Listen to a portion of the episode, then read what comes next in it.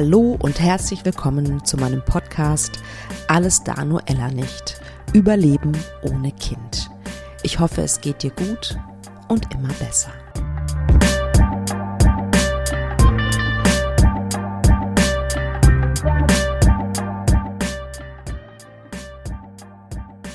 Schön, dass du wieder mit dabei bist bei meinem Podcast.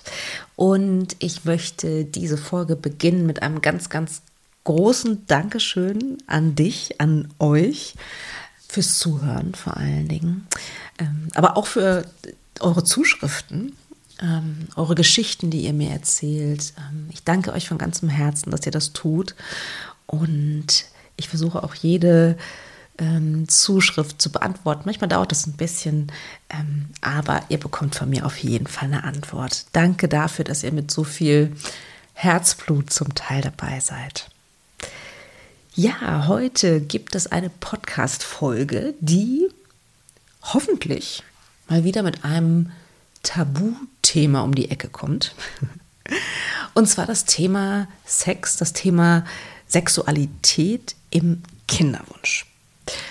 Ähm, ja, es ist ja, wir wissen es alle, Sex nach Terminplan ist ganz oft hm, nicht sexy. würde ich sagen. Ähm, und deshalb ist heute Susan Surba bei mir. Susan ist Sexualtherapeutin, Sexualcoach und sie hat mich gefunden sozusagen, zum Glück.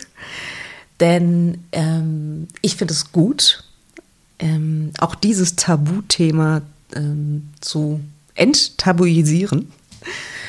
Und dabei ist ein wirklich tolles Gespräch, ein sehr langes Gespräch rausgekommen. Deswegen habe ich es auf zwei Folgen verteilt. Ein sehr ehrliches Gespräch auch über Sex während des Kinderwunsches und auch Sex nach dem Kinderwunsch. Also wenn es, aber wenn es nicht funktioniert hat, ähm, sozusagen mit den Kindern, mit dem Kind kriegen, Kind kriegen. Ähm, es geht um solche Sachen wie, wie kannst du dich wieder in deinen Körper einfühlen nach einer Fehlgeburt? Ähm, warum Blockaden während der Kinderwunschzeit völlig normal ist, durch den, durch den Druck, den das Ganze ja irgendwie ähm, zugrunde liegt, sage ich mal. Wir reden darüber, warum über Sex zu sprechen, auch innerhalb einer Partnerschaft, auch immer noch, auch 2021, ein Tabuthema ist. Ähm, Susanne erzählt, wie wichtig es für, für den Körper ist oder für, für die Seele ist, auf den Körper auch zu hören ähm, vielleicht kennst du das auch, dass Trauer zum Beispiel sich auch auf körperlicher Ebene widerspiegelt. Auch darüber sprechen wir. Sie erzählt, dass Orgasmus, einen Orgasmus zu haben, einen weiblichen Orgasmus zu haben, ähm, gelernt werden kann in der Regel. Ähm, also wirklich eine ganze Bandbreite von spannenden Fragen und Themen, wie ich finde, rund um das Thema Sexualität im Kinderwunsch. Eine kleine Sache noch, es gibt einen so einen kleinen Versprecher, da geht es um Schmerzen beim Sex und da sagt ähm, Susan an einer Stelle, wenn der Penis an die Vagina stößt. Und da muss es eigentlich heißen, wenn der Penis an die Gebärmutter stößt. Nur, dass ihr da Bescheid wisst. Und ja, ich würde sagen, fangt an zu hören. ganz, ganz, ganz herzlich willkommen in meinem Podcast. Dankeschön. Ich freue mich riesig. Ich freue mich auch riesig. Ich freue mich auch riesig äh, auf dieses Interview, äh, weil ich finde nämlich, dass du ein wahnsinnig wichtiges Thema hast oder mitbringst in diesem Podcast. Äh, und zwar das Thema Sexualität immer noch, finde ich, im Zusammenhang mit dem Kinderwunsch durchaus auch ein Tabuthema. Ne? Ja, also was das leistet, oder leider meistens ein Tabuthema ja, in allen ja. Bereichen. Stimmt, hast du recht, nicht wahrscheinlich nicht nur im Kinderwunsch, ne, sondern allgemein. Ne? Ähm, und ja, du hast mich, ich weiß gar nicht, magst du, also magst du dich erstmal ganz kurz natürlich erstmal vorstellen und vielleicht auch erzählen, wie du mich gefunden hast? Das weiß ich gerade gar nicht mehr. Ja, klar, kann ich gern machen. Also ich bin Susanne Suber, ich bin Sexualtherapeutin für Frauen und Paare, die Sex endlich genießen wollen. Und ähm, das mache ich vor allem mit Online-Sexualtherapie, mit Online-Kursen Und wen es interessiert, ich habe auch einen YouTube-Kanal, wo ich einige Themen bespreche. Ähm, seit neuestem jetzt einen Mini-Parkkurs, äh, der vielleicht Schön. auch für die ZuhörerInnen ganz spannend sein könnte. Ja, das glaube ich auch. Und ja, auf deinen Podcast bin ich aus eigener Betroffenheit gestoßen. Ähm, also vor einigen Monaten, wo es mal wieder so eine Kinderwunschkrise bei uns gab. Ähm, hm. Ich hatte drei Fehlgeburten, vier Fehlgeburten, Entschuldigung, oh, in den wow. letzten drei Jahren. Und mein Beileid. Ja, und jetzt im Moment sind wir gerade in so einer, also wir haben gesagt, dieses Jahr konzentrieren wir uns auf unsere Businesses. Wir sind beide mhm. selbstständig und geben dem Kinderwunschthema mal so Raum einfach zum drüber nachdenken und gucken, wie geht es ja. weiter. Geben wir es auf, probieren wir es ja. nochmal, probieren wir es anders mit Adoption, mhm. Pflege. Mhm. Ah, okay. Also ganz wow, also wirklich mittendrin im, im Kinderwunsch, in dieser ja, Kinderwunschzeit, in dieser wahnsinnig sensiblen Zeit. Ähm, erstmal ein großes, also großes Lob von mir, dass ihr ähm, euch gerade Zeit gebt weil ich sehe das ja. bei so vielen, ne, die so durchrennen durch diese Zeit. Ähm, und manchmal ist es einfach besser, mal stehen zu bleiben. Total. Stehen zu bleiben, zu atmen, gucken, was passiert, gucken, was, was hochkommt an Gefühle und Gedanken und einfach mal sprechen. Und da seid ihr also gerade jetzt. Ja, was ich hm. auch zum Beispiel spannend finde in der Zeit ist so, ähm, dass über die Zeit zu beobachten, wie verändern sich die Wünsche in mir. Zum Beispiel auch, wie ja. verändert sich das im Laufe des Zyklus. Bei mir ah, ist zum spannend. Beispiel immer so am Anfang, die ersten, also so kurz nach der Periode, da ist der Kinderwunsch wahnsinnig stark. Ne? Da, da sehe ich ein Kind auf der Straße und ja. ich würde es am liebsten gleich wieder probieren. Ja. Und dann so gegen Ende ist eher so immer das Gefühl, wir können auch so glücklich sein. Hm. Und also da irgendwie. Das ist total, finde ich total faszinierend. Einen einheitlichen Wunsch zu finden, ist ja. schwierig. Ja. ja, verstehe ich. Finde ich wahnsinnig spannend. Das, ich hätte mir dieses, dieses Stichwort Zyklus tatsächlich auch aufgeschrieben ähm, in Vorbereitung auf unser Gespräch. Und ähm, irgendwie ist es ja auch logisch, ne? Also äh, ne, ja. ne, nach der Periode kommt irgendwann, ja. kommt irgendwann der Eisprung, ne? Das heißt, man ist empfängnisbereit sozusagen und dass da der Kinderwunsch größer ist. Das finde ich total spannend. Das habe ich äh, tatsächlich ähm, äh, noch nicht bei mir beobachtet, aber was ich natürlich beobachtet habe, ist, dass ich in der Zeit um meinen Eisprung äh, rum natürlich viel, viel mehr Lust habe. Ja, das ne? auch. Das ist auf jeden Fall. Ja. ja. Also ich finde auch, ne, wenn wir jetzt schon bei Zyklusbeobachtung sind, mhm. das ist ja eine super spannende Sache für Total. Frauen. Ja. Ähm, ich finde es auch interessant zu gucken, worauf habe ich Lust im Laufe meines Zyklus. Also ähm, sind das, ist das dann irgendwie härterer, schnellerer Sex oder ist das einfach so ganz viel Nähe und kuscheliges, kuscheliger Sex und das finde ich aber auch spannend.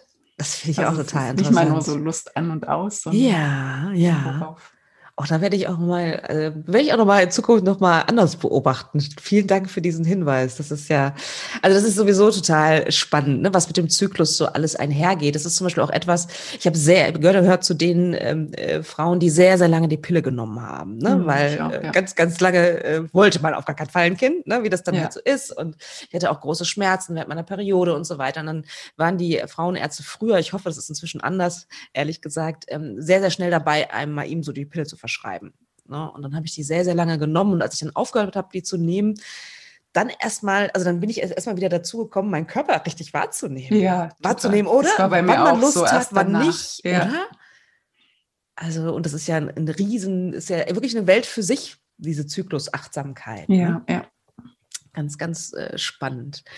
Ja, also als erstes würde ich dich, glaube ich, gerne fragen, wie bist du Sexualtherapeutin geworden? Das ist ja jetzt nicht so, wo man sagt, so, keine Ahnung, nach Schule, ich werde dann mal, äh, also Therapeutin vielleicht noch, aber dann ja. dieses spezielle Thema. Magst du erzählen, wie du dazu gekommen bist? Hätte ich tatsächlich vielleicht machen sollen nach der Schule, das zu sagen. Also, mhm. ne, ich habe schon ja. nach der Schule überlegt, was studierst du? Und äh, damals war es so BWL oder Psychologie. Ich wollte aber damals noch in der Wirtschaft arbeiten und dann hat mir so eine Arbeitsamtsberaterin gesagt, nee, machen Sie auf keinen Fall Psychologie. Für Psychologen gibt es keine Arbeitsplätze in der Wirtschaft. Oh und naja, also Völliger das ist so das eine Rat. große Bedauern meines Lebens, weil ich habe hinterher in der Wirtschaft mit so vielen Psychologen zusammengearbeitet. Natürlich. Ähm, Gut, aber habe ich damals nicht gemacht, habe also Mhm. erst tatsächlich BWL studiert, in der Wirtschaft gearbeitet und dann hatte ich eine Sinnkrise. Mhm. Ähm, habe dann halt mir auch so Zeit genommen, nachzudenken, wie geht's weiter, wo geht's hin. Hatte damals so eine kleine Coaching-Ausbildung gemacht und, und was halt parallel schon immer war, also so ab meiner späten Jugend, ähm, war, dass ich halt sehr viel Interesse an Sex hatte, dass ich Mhm. äh, viel ausprobiert habe, also auch ne, dadurch viele gute und viele negative Erfahrungen gemacht Ja. habe, gehört halt dazu zum Ausprobieren. Ja. Ähm, und dass ich da auch wahnsinnig gerne schon immer mit Freundinnen drüber geredet habe. Und dann auch gemerkt habe, das ist nicht für alle so easy und schön wie für mich. Ne? Und ja, dann kam irgendwann so ein Tag, wo ich wieder mal mit einer Freundin drüber gesprochen habe, über Formen von Cervix-Orgasmen und wie sich das alles anfühlt. Und sie dann meinte, du, also wenn du in deiner Kraft stehen willst, dann musst du irgendwas mit Sex-Coaching machen. Und das war halt, das rannte so durch meinen Körper, da war sofort klar, ja, das muss ich machen. Und dann habe ich mich halt die Jahre danach dazu weitergebildet und jetzt natürlich auch immer noch. Toll.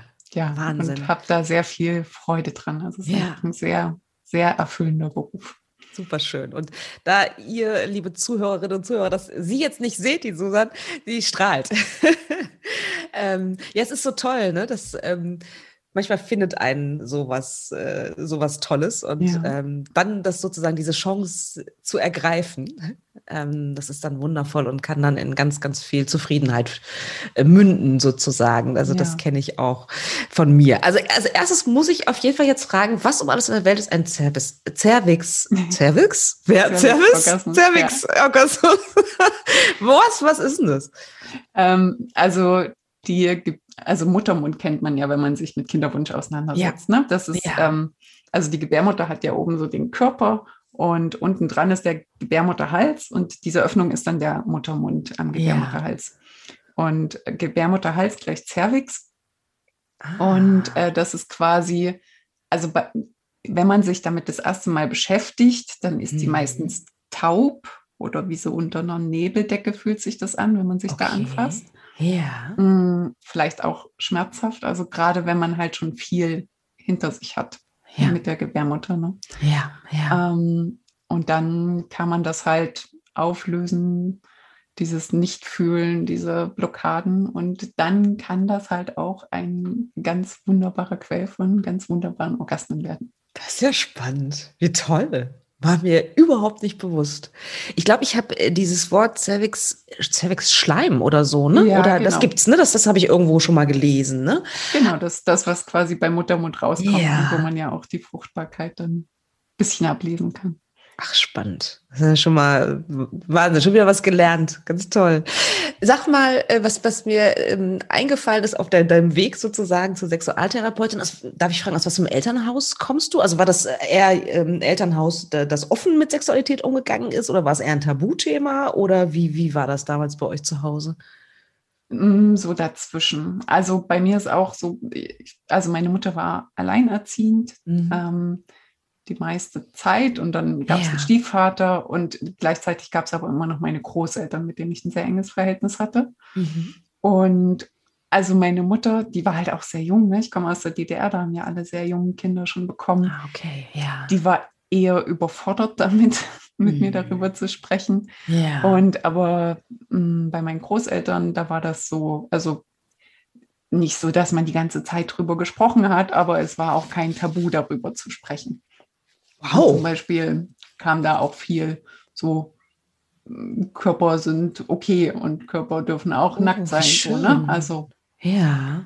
ähm, von daher gab es so beide Einflüsse, das Ja. Tabuisierte Ja. und dann eben auch das, ja, auch dadurch, dass ich eben aus der ehemaligen DDR komme, ne, Ja.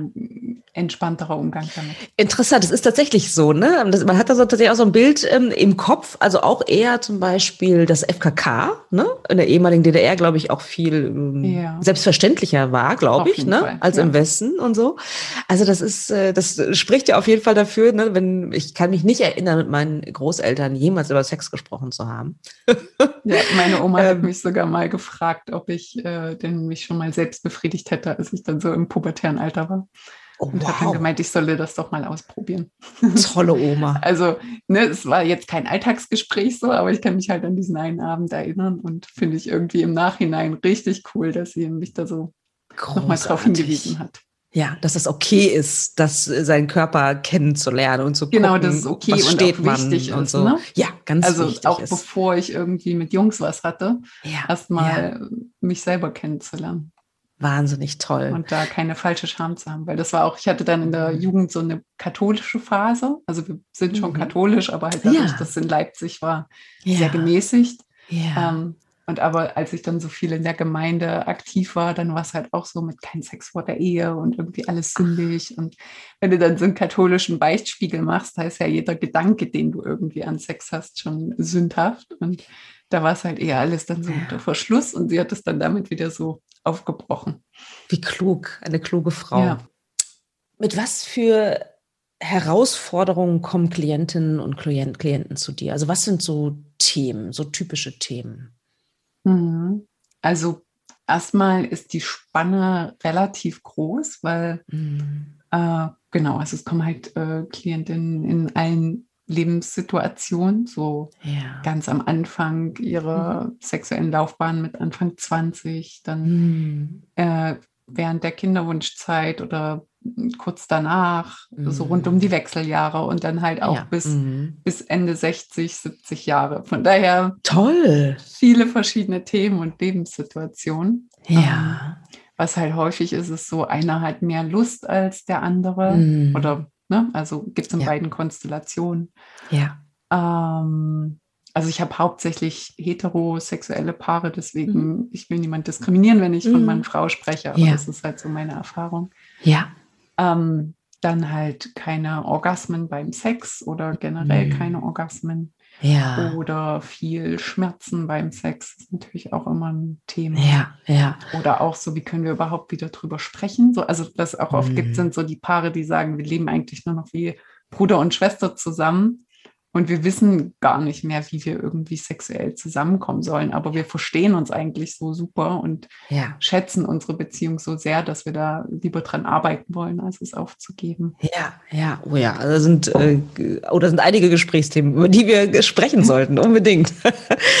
ähm, wir hatten uns jetzt erstmal darauf geeinigt im Vorfeld, ne, dass wir so, so Themen erstmal ähm, rund um während der Kinderwunschzeit sozusagen, also für diejenigen, die äh, noch drin sind, ne, ähm, dass wir das erstmal so ein bisschen ähm, besprechen. Und da waren, sind ja schon einige Sachen auch drin, finde ich, die du gerade gerade gesagt hast. Also zum Beispiel Mythos ähm, Orgasmus, also der weibliche Orgasmus würde die Fruchtbarkeit bei der Frau erhöhen.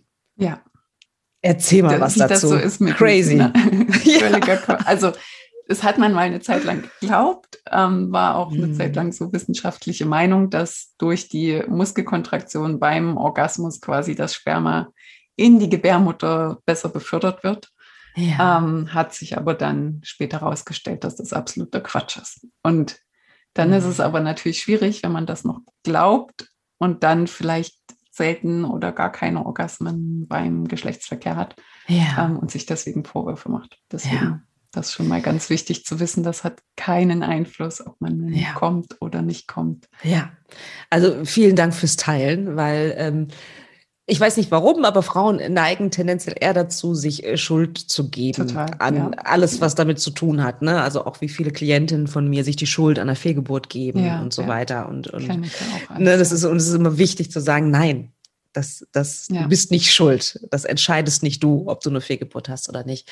Und das ist auch nochmal wichtig, ne? Also sich nicht schuldig zu fühlen, ähm, weil man keinen Orgasmus hat und ähm, ähm, dann irgendwie nicht schwanger wird, sozusagen. Das eine hat mit dem anderen nichts zu tun. Ja. Ähm, ich fand es auch schön, ne, was du vorhin gesagt hast, so im Vorgespräch. Ähm, das finde ich irgendwie auch so Ich finde es cool. Der Orgasmus, der weibliche Orgasmus ist eigentlich zu nichts Nutze. Und trotzdem ja, wundervoll. Also, ne? also ist so ein evolutionäres Überbleibsel ja. quasi, ja. Ne? weil Männer brauchen den Orgasmus, damit wir uns fortpflanzen können. Und beim Embryo sind ja erstmal die Geschlechtsorgane gleich mhm. und entwickeln sich dann später in zwei verschiedene Richtungen.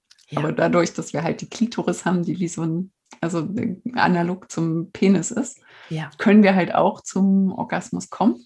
Ja. Und das dient einfach nur unserem Genuss. Ja, ist auch ja. eine wunderschöne also, Sache. Ja, absolut. Also ein ich, evolutionärer ja. Glücksfall sozusagen. Super cool. Dann möchte ich auch korrigieren. Ne? Also Orgasmus ist zu nichts nutzen, ist natürlich nicht richtig. er ist dazu da, uns Frauen Genuss zu bereiten, genau. sozusagen. Auch Spaß an unserer Sexualität zu haben. Ne? Das ist ja. ja. auf jeden Fall ein ganz, ganz wichtiger Punkt. Ähm, ich habe mir jetzt auch im Vorfeld ähm, einige von deinen Videos angeguckt, die, ähm, also wo ich das, wo ich auch nur empfehlen kann, das zu tun. Ich werde auch deinen YouTube-Kanal auch verlinken in meinen Show, Show Notes. Ähm, und da hast du auch zum Beispiel so, so, ein, so, ein, Video über die Klitoris und so. Also du äh, greifst ja auch eine ganze Reihe von Fragen auf, ähm, die, also ich würde mich jetzt so als sexuell aufgeklärten Menschen bezeichnen, aber trotzdem, die mir auch teilweise auch neu waren oder gar nicht so im Bewusstsein waren und so. Also deswegen eine, eine große Empfehlung, da in deine Videos zu gucken und vielen, vielen Dank auch für diese Aufklärungsarbeit. Ich finde das wahnsinnig ja. wichtig. Ähm, Du hast vorhin gesagt, ähm, Schmerzen beim Sex. Mhm. Das ist auf jeden Fall auch ein Thema, ähm, die Klientin oder das Klientin mitbringen in deine, deine Coaching-Sitzung. Es gibt ja eine ganze Reihe von Gründen, warum das sein kann. Ne? Ja. Soll ich die mal ja, gerne. Ja, erzählen? Wenn du magst. Ähm, genau, also so ein Klassiker ist zum Beispiel, also es kommt immer so ein bisschen drauf an, was hat man für Schmerzen beim Sex. Ne? Ein Klassiker ist zum Beispiel, wenn bei der Penetration der Penis immer hart gegen die Vagina stößt. Ja. Das tut einfach weh. Also mhm. da, da kommt es immer so ein bisschen drauf an, wie passen Vagina und Penis zusammen. Ja. Ähm, aber auch wie schnell und hart findet das Ganze statt oder wie langsam und gefühlvoll. Ja. Ähm, dann gibt es mittlerweile auch so Ringe, die kann man über den Penis stülpen. Da hat man dann wie so einen Stoßdämpfer. Das Ach, kann echt? ich sehr empfehlen. Die heißen O-Nuts. nie gehört. O-Nuts? O-Nuts. Also ich kann dir auch nochmal einen Link okay. schicken. Ja, gerne. Sehr tolles Tool. Mhm. Ja. Ähm, genau, damit kann man das so ein bisschen umgehen, diese eine Art von Schmerz. Dann gibt mhm. es halt ähm, also, ne, wenn man Vaginalpilz hat, kennt ja vielleicht auch jede Frau, dass es dann viel empfindlicher ist. Also dann hilft ja. es natürlich einfach, sich darum zu kümmern oder um äh, ne, eine bakterielle Infektion. Also ja. sowas kann man auch beim Gynäkologen dann abklären lassen. Ja, ganz wichtig. Und, und dann gibt es halt so psychosomatische Sachen. Also es gibt die Dyspareunie, das ist ähm, auch wie so ein Brenn, brennender Schmerz, aber eben ohne organische Ursache. Okay. Die dann so äh, psychosomatisch bedingt ist. Entweder, also wenn es ganz schlimm ist, so die ganze Zeit oder eben speziell beim, beim Sex. Also, ja. ne? Oder nur beim Geschlechtsverkehr und aber nicht bei Oral- und Handverkehr. Also da gibt es alle Varianten. Okay. Mhm. Und dann gibt es halt noch den Vaginismus, den es auch in verschiedenen starken Ausprägungen geben kann, dass ähm, sich die Beckenbodenmuskulatur so verkrampft und dadurch entweder gar nichts mehr reingeht in die Vagina zum Beispiel auch beim Gynäkologen oder ein Tampon oder so. Oder dass es halt so ist, dass es schmerzhaft ist, aber schon noch geht. Mhm. Genau. Wahnsinn. Ähm, also ich höre daraus, okay, es gibt natürlich körperliche Ursachen, ähm, die äh, für Schmerzen beim Sex zuständig, oder, äh, ne, ne, so verantwortlich sein können. Stimmt, ja genau. eine Folge dazu. Ja. Also ja. man sollte es auf jeden Fall erstmal organisch abklären lassen. Ja. Okay. Ähm, und wenn dann, wenn man dann feststellt, okay, ähm, es ist nichts Organisches sozusagen, dann ist es meist, höre ich daraus, ähm, psychosomatisch. Ja, würdest du das sagen? Zumindest meistens mhm. psychosomatisch gut dran arbeiten. Ja, ja. Magst du ein, ein, ein Beispiel geben, ähm, vielleicht ein kleines, ähm, was, was kann Frau machen sozusagen? Ähm, oder in welche Richtung stelle ich mir das vor? Wie arbeitest du da mit deinen Klientinnen? Mhm.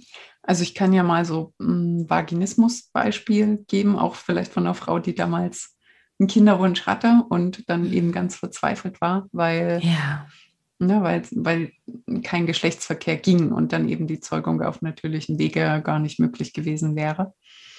Ähm, ja. Und mit der habe ich dann okay. halt, also das normale Vorgehen beim Vaginismus ist zum Beispiel, dass wir zum einen an der körperlichen Ebene arbeiten, dass man, also dass die Frau mehr Gefühl kriegt für ihre Beckenbodenmuskulatur, dass sie das bewusst anspannen, entspannen kann. Und auch dann so nach und nach mit äh, Dilatoren heißt das, das sind so Stäbe, ähm, die, mhm. die es in verschiedenen Dicken gibt. Und da fängt man dann halt mit dem ja. allerdünnsten an, der halt am wenigsten Angst macht und guckt, dass man den ja. gut einführen kann, wenn man entspannt ist und vielleicht auch ein bisschen erregt ist. Und dann arbeitet man sich da so ein bisschen hoch. Da gibt es immer ein Missverständnis, ja. das ist nicht um die. Vagina zu dehnen, ja. sondern es ist um äh, die Angst vor etwas in meiner Vagina ein bisschen abzubauen. Und dann später kann man das auch üben, dass man das mit einem Partner, ne, vom Partner einführen lässt, bis hin zu dem mm. Punkt, wo mm. dann halt auch ein Penis äh, möglich ist, ja. einzuführen. Und ja. also das ist so die körperliche Ebene. Und dann mindestens genauso mm. wichtig ist aber eben immer die psychische Ebene. Und da ist es eben oft ein Thema von, wie gut kann ich meine Bedürfnisse äußern, wie gut kann ich auch meine Grenzen setzen, ne? also so für meinen eigenen Raum mm. sorgen. Weil wenn mein Unterbewusstsein sagt, nö, da mache ich jetzt zu, dann macht es das ja, weil, weil es niemand in meinen eigenen innersten Raum einlassen möchte.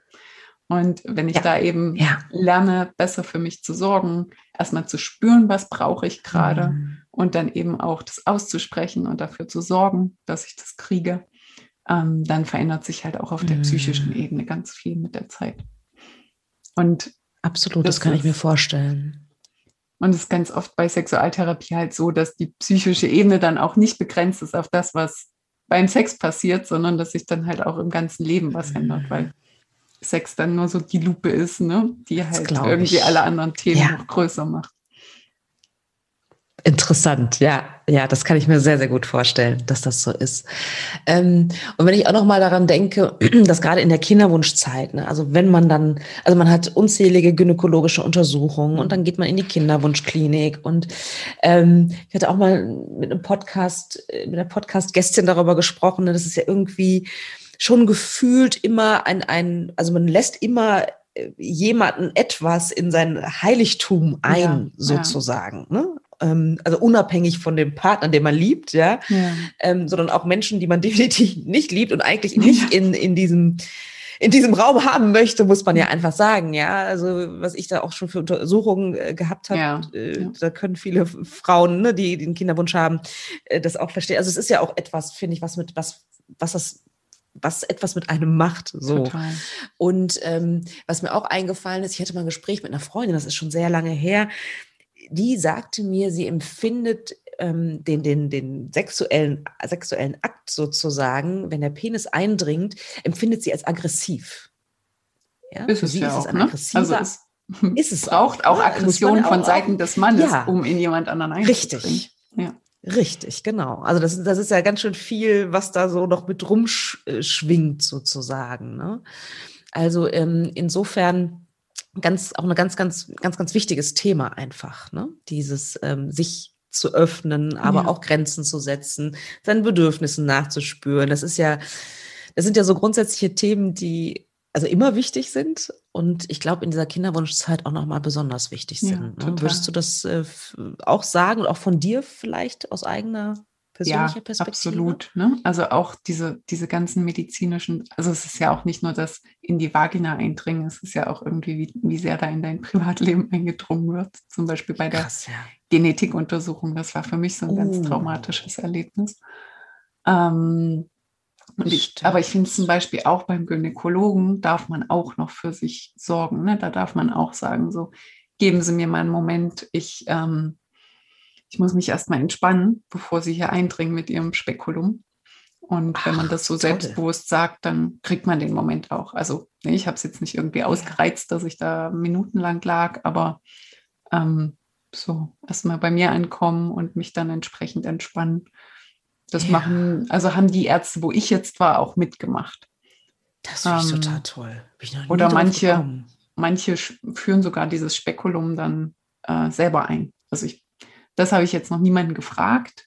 Und okay. es ist ja auch nicht immer das Spekulum, es ist ja auch manchmal dieser Ultraschall ja, und sowas. Ja. Aber ja. da kann man einfach auch mal vorfühlen, wie offen sind die Ärzte da für mehr Selbstbestimmung. Großartig. Finde ich auch schon wieder etwas, wo ich denke, so wow. Ne? Also ich meine, ich kenne keine Frau, die sagt, äh, ein, ein Besuch bei einer Gynäkologin oder beim Gynäkologen ist irgendwie angenehm.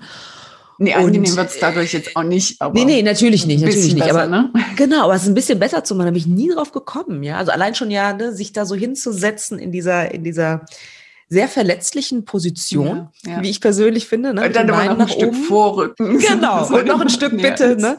Was mir aufgefallen ist, ist tatsächlich, aber vielleicht, also ohne da jemandem irgendwie zu nahe treten zu wollen, ich hätte sowohl Männer als auch Frauen äh, als mhm. Gynäkologen, ich empfinde Frauen als schon mh, hm, ein wenig sanfter.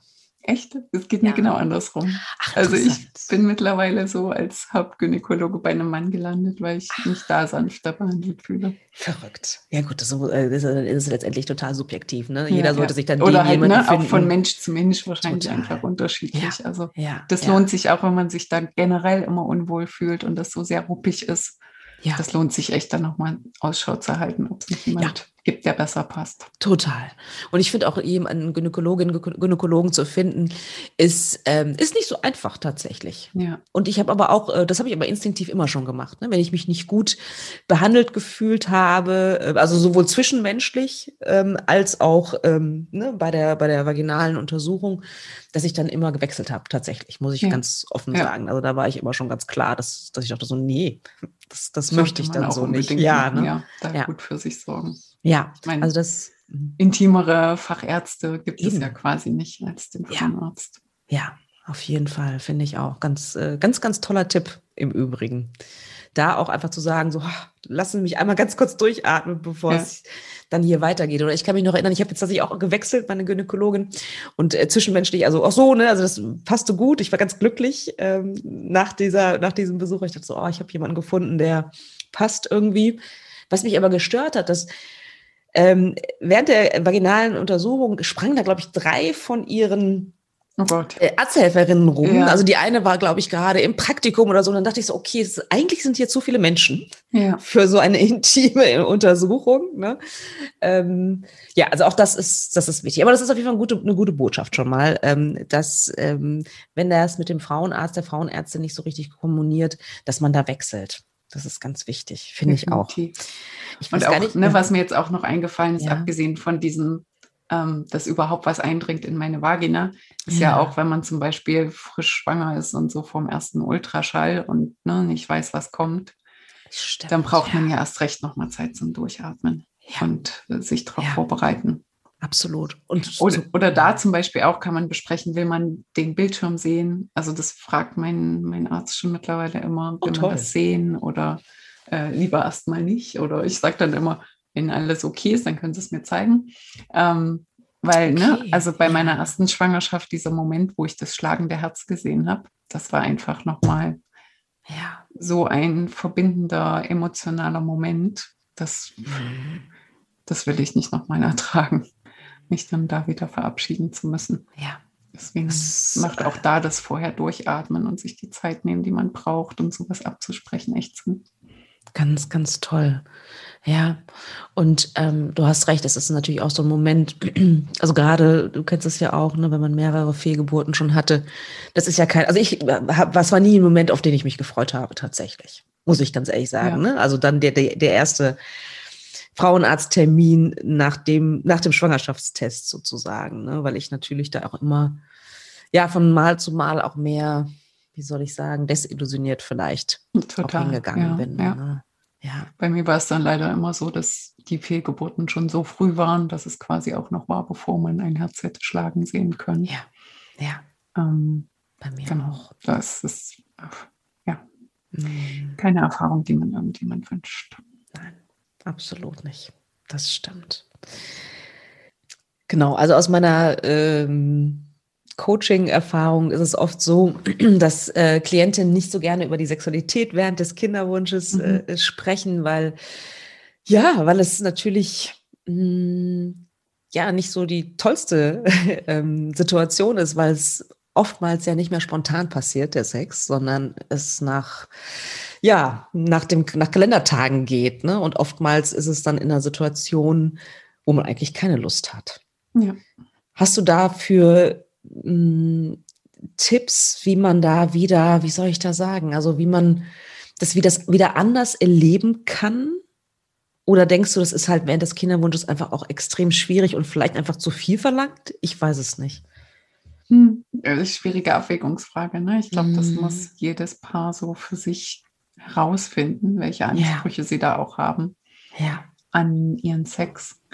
Also erstmal finde ich es generell wichtig zu wissen, Sex ist ja viel, viel mehr als Geschlechtsverkehr. Und eigentlich ist das Schöne an meinem Job immer, dass ich allen sagen kann, ihr müsst auch keinen Geschlechtsverkehr haben. Ne? Also ja. es gibt so viele Spielarten von Sex Stimmt. und man braucht ja nur, um Kinder zu machen, Geschlechtsverkehr. Ja.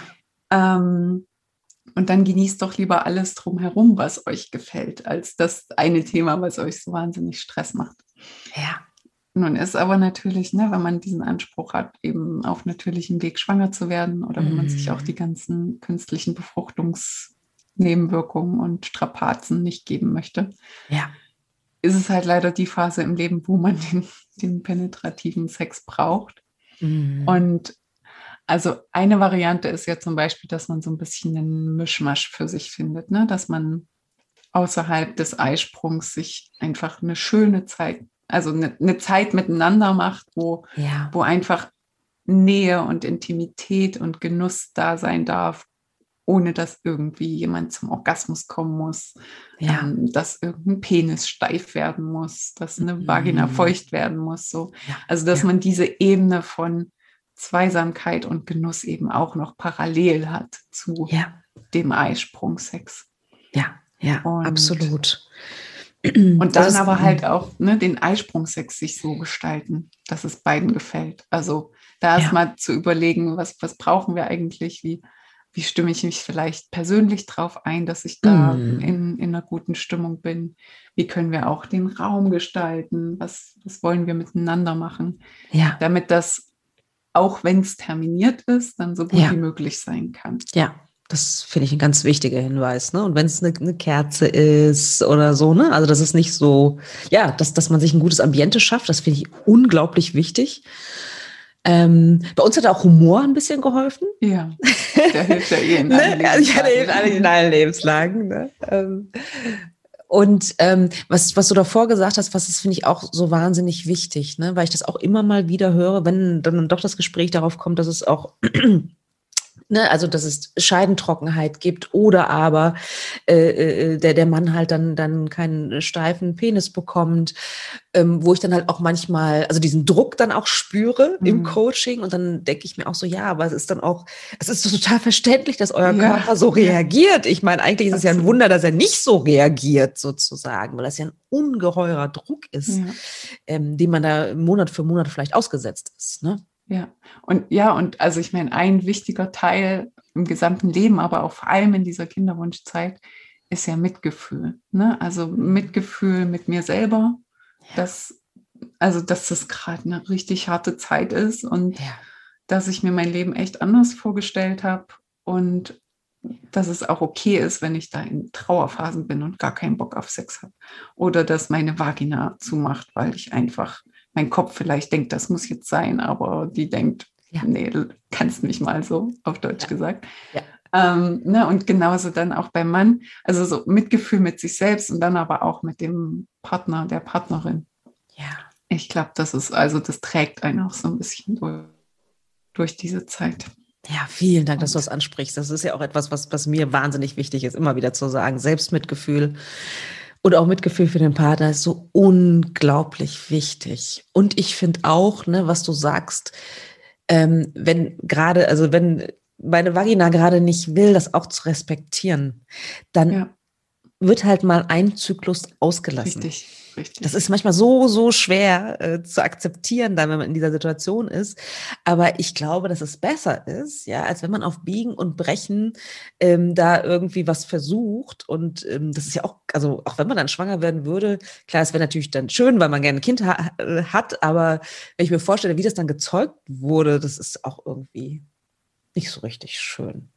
Oder? Ja. Also so auf. Also ich glaube, wenn man das wenn man so wirklich jahrelang probiert, dann ist einem am Ende egal, in welchem Zustand es gezeugt Ja, wurde. ja. Aber so für die sexuelle Verbindung zwischen Ja. dem Paar ist es halt echt schädlich, wenn der Ja. Sex immer furchtbar ist. Ne? Also ich meine, man hat halt keinen Bock auf Sachen, die furchtbar sind. Ich habe auch Ja. keinen Bock auf Kloputzen, weil Ja. macht halt keinen Spaß. Und wenn Nein. dann Sex so wird wie Kloputzen, das ist halt echt äh, schade. Und Sehr, also da kommt man schade. auch wieder raus dann später, ne? Aber Ja. Der Weg wird halt immer steiniger, je öfter Ja. man das erzwingt. Und Das vielleicht auch je, ich, ja. ne, je öfter man sich dann auch Vorwürfe macht, dass es vielleicht nicht geht und so. Also da Ja. echt vielleicht auch das Mitgefühl über den Kinderwunsch hängen. Das muss letztlich jeder für sich entscheiden, aber ja, absolut. vielleicht Ja. ist das ein machbarer Weg. Auf jeden Fall. Und ansonsten natürlich gibt es ja immer die Möglichkeit, äh, jemanden wie dich aufzusuchen. Ne? Oder ein Coaching zu Ja, buchen ja. oder einen Kurs zu buchen. Ähm, also das ist auch nochmal eine wichtige Botschaft, man kommt da auch wieder raus, sozusagen, ne? aus so einer, mh, wie kann man es nennen, sexuellen Sackgasse? Keine Ahnung. Ähm, das ist auch nochmal, finde ich, eine ganz, ganz wichtige Botschaft. Ne? Ähm, das muss nicht so bleiben. Genau. Ähm, Und ja, also ne, auch in jeder Lebensphase kann sich das Ja. verändern, ob das jetzt während dem Kinderwunsch ist oder dann irgendwie ähm, direkt danach oder zehn Jahre danach und man hat sich eigentlich so rumgequält. Also Ja. klar gibt es auch Paare, wo, wo sich einfach so viel angestaut hat, dass der Berg ja, dann nicht mehr abzutragen geht. Also ne, wenn Ja. man schon das Gefühl hat, man könnte Hilfe brauchen, ist es besser zu früh als zu spät zu kommen. Aber auch wenn sich schon sehr viel angestaut hat, dann kann man da Mhm. oft noch, wenn es beide wollen, äh, arbeiten Ja. und wieder einen anderen Dreh in die Sexualität Ja. bringen. Mm, was du sagst, ne, von wegen, dass sich dann ganz viel angestaut hat, dann ähm, ist es wahrscheinlich jetzt auch nicht nur der Sex. Das muss man natürlich auch, oder? Äh, könnte Klar. ich mir vorstellen. Das sind dann noch ganz, ganz, ganz, ganz viele andere Sachen sozusagen. Ne? Mm. Ja, und ne, alleine auch die Kinderwunschzeit, ich finde, das ist, und auch die ganzen Enttäuschungen währenddessen, das ist ja so eine Bewährungsprobe für ein Paar. Ja. Also da Ja. habe ich eigentlich Respekt vor jedem Paar, was zu mir kommt und Mhm. was da auch gemeinsam durchgegangen ist. Absolut, absolut. Ich meine, ein Kind zu haben und dann den ganzen Stress zu haben, habe ich auch größten Respekt, wenn, Ja. wenn die dann durch alle Höhen und Tiefen zusammenbleiben. Ne? Aber es Mm. muss man auch mal sehen, dass das auch echt eine krasse Belastungsprobe ist, die man sich als Paar zumutet. Ja, finde ich, ähm, finde ich auch. Und auch da nochmal auch äh, dazu, dafür zu werben, ähm, ähm, auch durchaus mal zu einem Coach zu gehen, ne? oder ne, zu einem Paartherapeuten, zu einem Sexualtherapeuten, ne? dass es nichts Schlimmes ist, sondern ähm, ich kann es auch wirklich aus eigener Erfahrung Ja. sagen, dass es gut ist für die Beziehung, weil man sich nochmal andere Fragen äh, gestellt bekommt und so weiter. Und das ist ganz, ganz ähm, wichtig auch meiner Meinung nach, um, um diese Beziehung ja auch weiter zu festigen, ne? wenn man schon durch so viele Höhen und Tiefen geht. Ähm, das ist halt auch nicht selbstverständlich. Ich habe durchaus auch Klientinnen, wo es dann schwierig wird mit der Beziehung Ja, oder es auch nicht mehr total. klappt Ja, tatsächlich, Ne? weil es das nicht ähm, ausgehalten hat, ne? Diese, dieser Schmerz auch. Ne? Und das äh, bringt mich auch direkt zu meiner nächsten Frage, die ich mir notiert hatte. Es ist ja so ein bisschen auch, ähm, wie soll ich das sagen? Also man geht durch diese Kinderwunschzeit, man hat diese ganzen Untersuchungen, die schon herausfordernd sind. Dann hat man vielleicht Fehlgeburten, so wie wir. Ähm, das heißt, ich hatte auch eine Zeit lang, hm, wie soll ich das sagen, auch gar, gar kein Vertrauen mehr so richtig in meinen Körper. Ne? Also es Ah, ist so, also die, oder diese Verbindung zu meinem Körper ist irgendwie, äh, war, war so irgendwie auch ein Stück weit weg. Und gleichzeitig äh, muss man ja trotzdem, also wollten wir ja ein Kind haben, muss man trotzdem wieder Sex haben, also wieder loslegen sozusagen. Ne? Hast du da noch einen Tipp, wie man das sozusagen wieder ineinander bekommt? Ja. Also jein. Schwer, Ähm, ne? Also ne, ich kenne ich kenn diese Phase auch. Ne? Wir haben ja vorhin am Anfang haben wir über Cervix-Orgasmen gesprochen. Mhm. Und dieses Gespräch war ja lange vor meiner aktiven Kinderwunschphase, also wo ich dann wirklich Ja. probiert habe. Und ich kenne das, dass nach Fehlgeburten oder auch nach Operationen Ja. ich dann so gar keine Verbindung zu meiner Gebärmutter habe. Ne? Und Ja. auch echt mir dann so alles gestohlen bleiben kann und ich auch teilweise so richtigen Hass äh, auf sie hatte, ne? weil sie halt nicht so funktioniert hat, wie ich mir das mein Leben lang vorgestellt hatte. Ja. Und ich glaube, da ist es halt auch gut, sich die Zeit zu geben, die es braucht. Also sich dann nicht zu stressen, da irgendwie gleich wieder loszulegen, sondern Ja. man muss ja nicht so einen kompletten Frieden mit seinem Körper haben, aber zumindest so einen Waffenstillstand vielleicht. Ja, schön. Und, Mhm. ne, und das, also das, da hilft zum einen Zeit, Ja. zum anderen hilft es halt auch so, ähm, den eigenen Körper zu spüren, vielleicht auch mit Meditation. Ja. Ähm, ich habe zum Beispiel auch so eine Solo-Sex-Meditation, wo eigentlich es hauptsächlich darum geht, den eigenen Körper zu spüren und zu spüren, was braucht mein Körper gerade. Oh, schön. Ähm, und, und dann vielleicht auch später, wenn man bereit sich dafür fühlt, erstmal mit Solo-Sex sich wieder sich selbst annähern. Ähm, und dann, also entweder parallel oder danach eben mit dem Partner gucken, wie, wie kann man sich da annähern. Ja. Aber ich, na, ich bin kein Freund von Sachen übers Knie brechen und dann Mhm. sich irgendwie, also den Sex über sich ergehen lassen, damit man halt ein Kind kriegt. Ich, Ja. Ja, das ist. Und ähm, manchmal gehen dann auch so Heilungsprozesse schneller, als man denkt. Ne? Also dann überspringt man vielleicht mal einen Monat und im nächsten Monat geht es schon wieder. Ähm, Ja. Das dauert ja dann auch keine fünf Jahre. Richtig, ja, ja.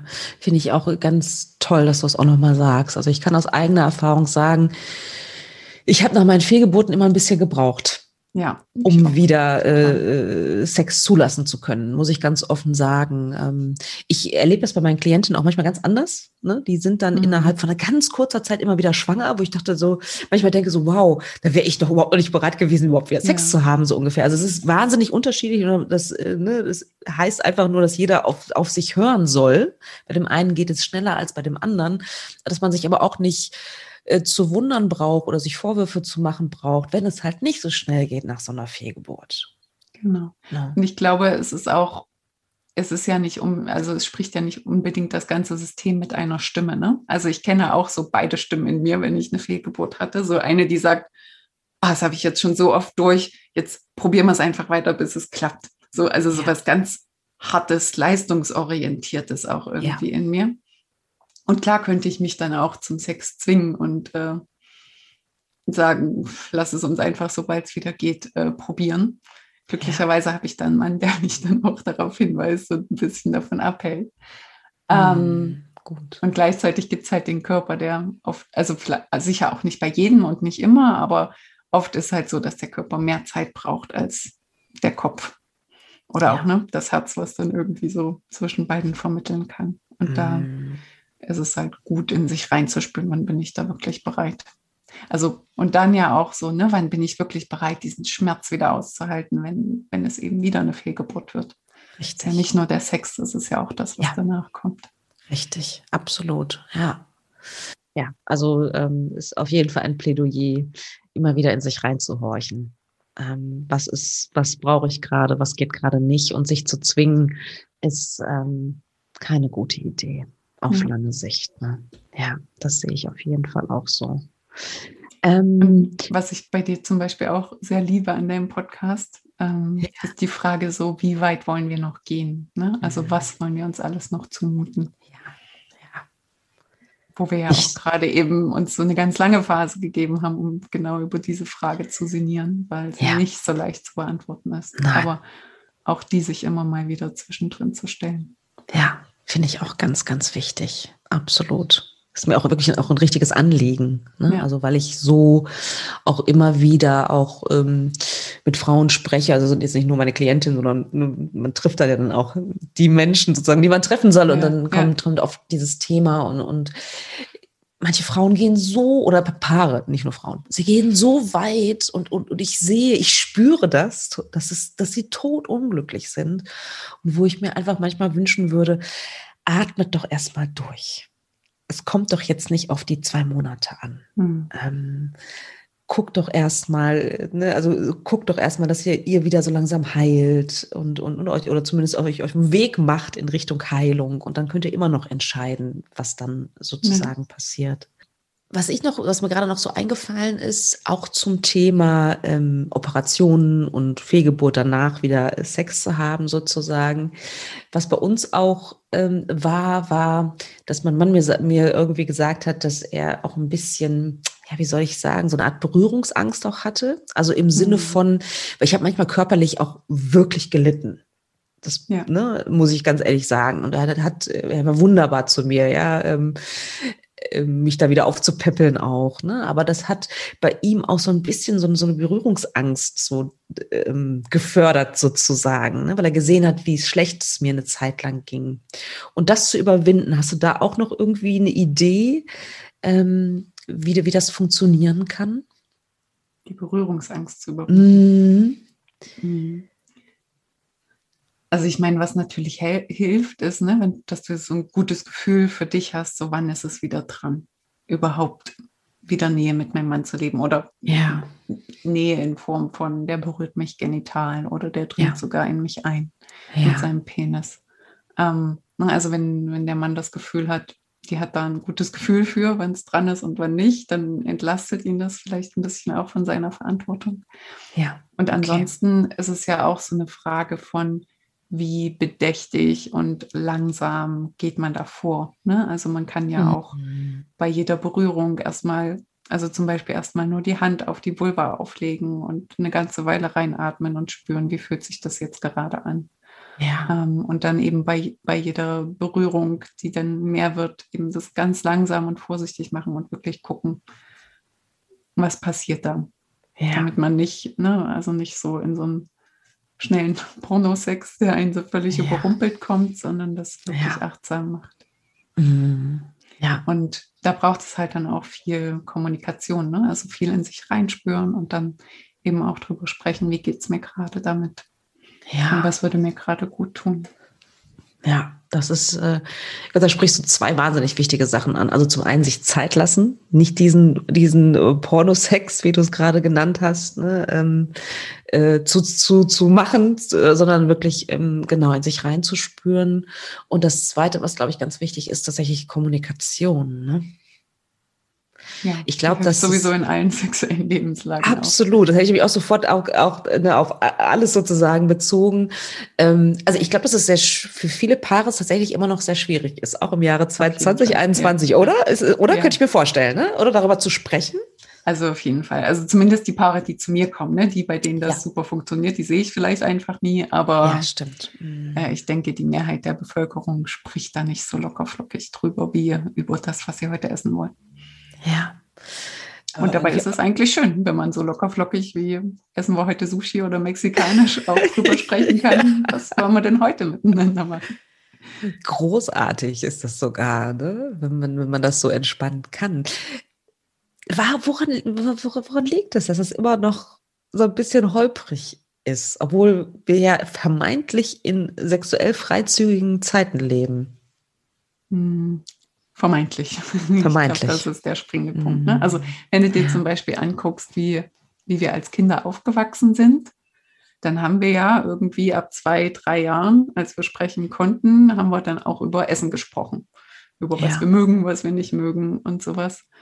Äh, wenn es darum geht, was mit unseren Körpern gemacht wird, schon sehr viel schwieriger. Also ich glaube, ja. da kennen einige noch irgendwie, dass sie der Tante ein Küsschen geben mussten, obwohl sie es gar nicht wollten. Stimmt, Oder ja.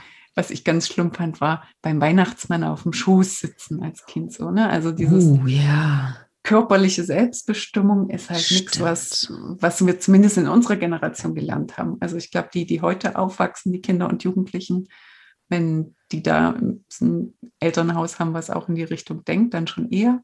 Aber ja. bei uns jetzt noch nicht unbedingt. Dann kommt hinzu, so, also wenn du dich als, also Kinder fassen sich ja normalerweise an, überall, erforschen mm. ihren Körper, ja. fassen eben auch ihre Vulvina an oder ihren Penis. Ja. Und wenn dir da immer vermittelt wird, mach das nicht, das ist schmutzig, dann, also, oder das macht man halt nicht, dann ist das halt wie so ein abgespaltener Teil von dir. Und also du lernst die Worte nicht, um drüber zu sprechen. Du findest nicht den Mut, darüber zu sprechen hm. und dann eben für dich zu sorgen.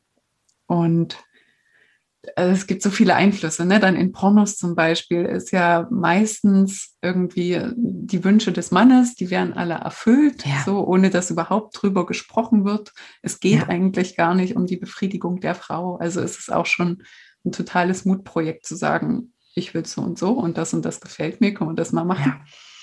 Ja. Ähm, und gleichzeitig von männlicher Seite, da geht es dann immer, ne, da irgendwie höher, schneller weiter. Du musst die Frau zum Orgasmus bringen und dann am besten nicht nur zu einem, sondern zu zehn hintereinander und dann musst du sie ja. zum vierten bringen. Und das ist ja auch ein Wahnsinnsleistungsdruck. Wow, also für beide Seiten.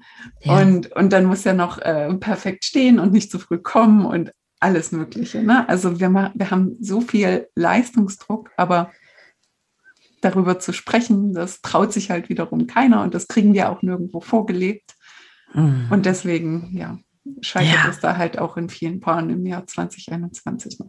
Ja, verrückt, ja. Es ist aber wirklich ein, ein, ein, ja, ein absoluter Widerspruch, finde ich auch. Ne? Also einerseits dieser Leistungsdruck von, von, von beiden Seiten sozusagen und gleichzeitig wird aber irgendwie gar nicht so richtig darüber gesprochen. Ne? Ja.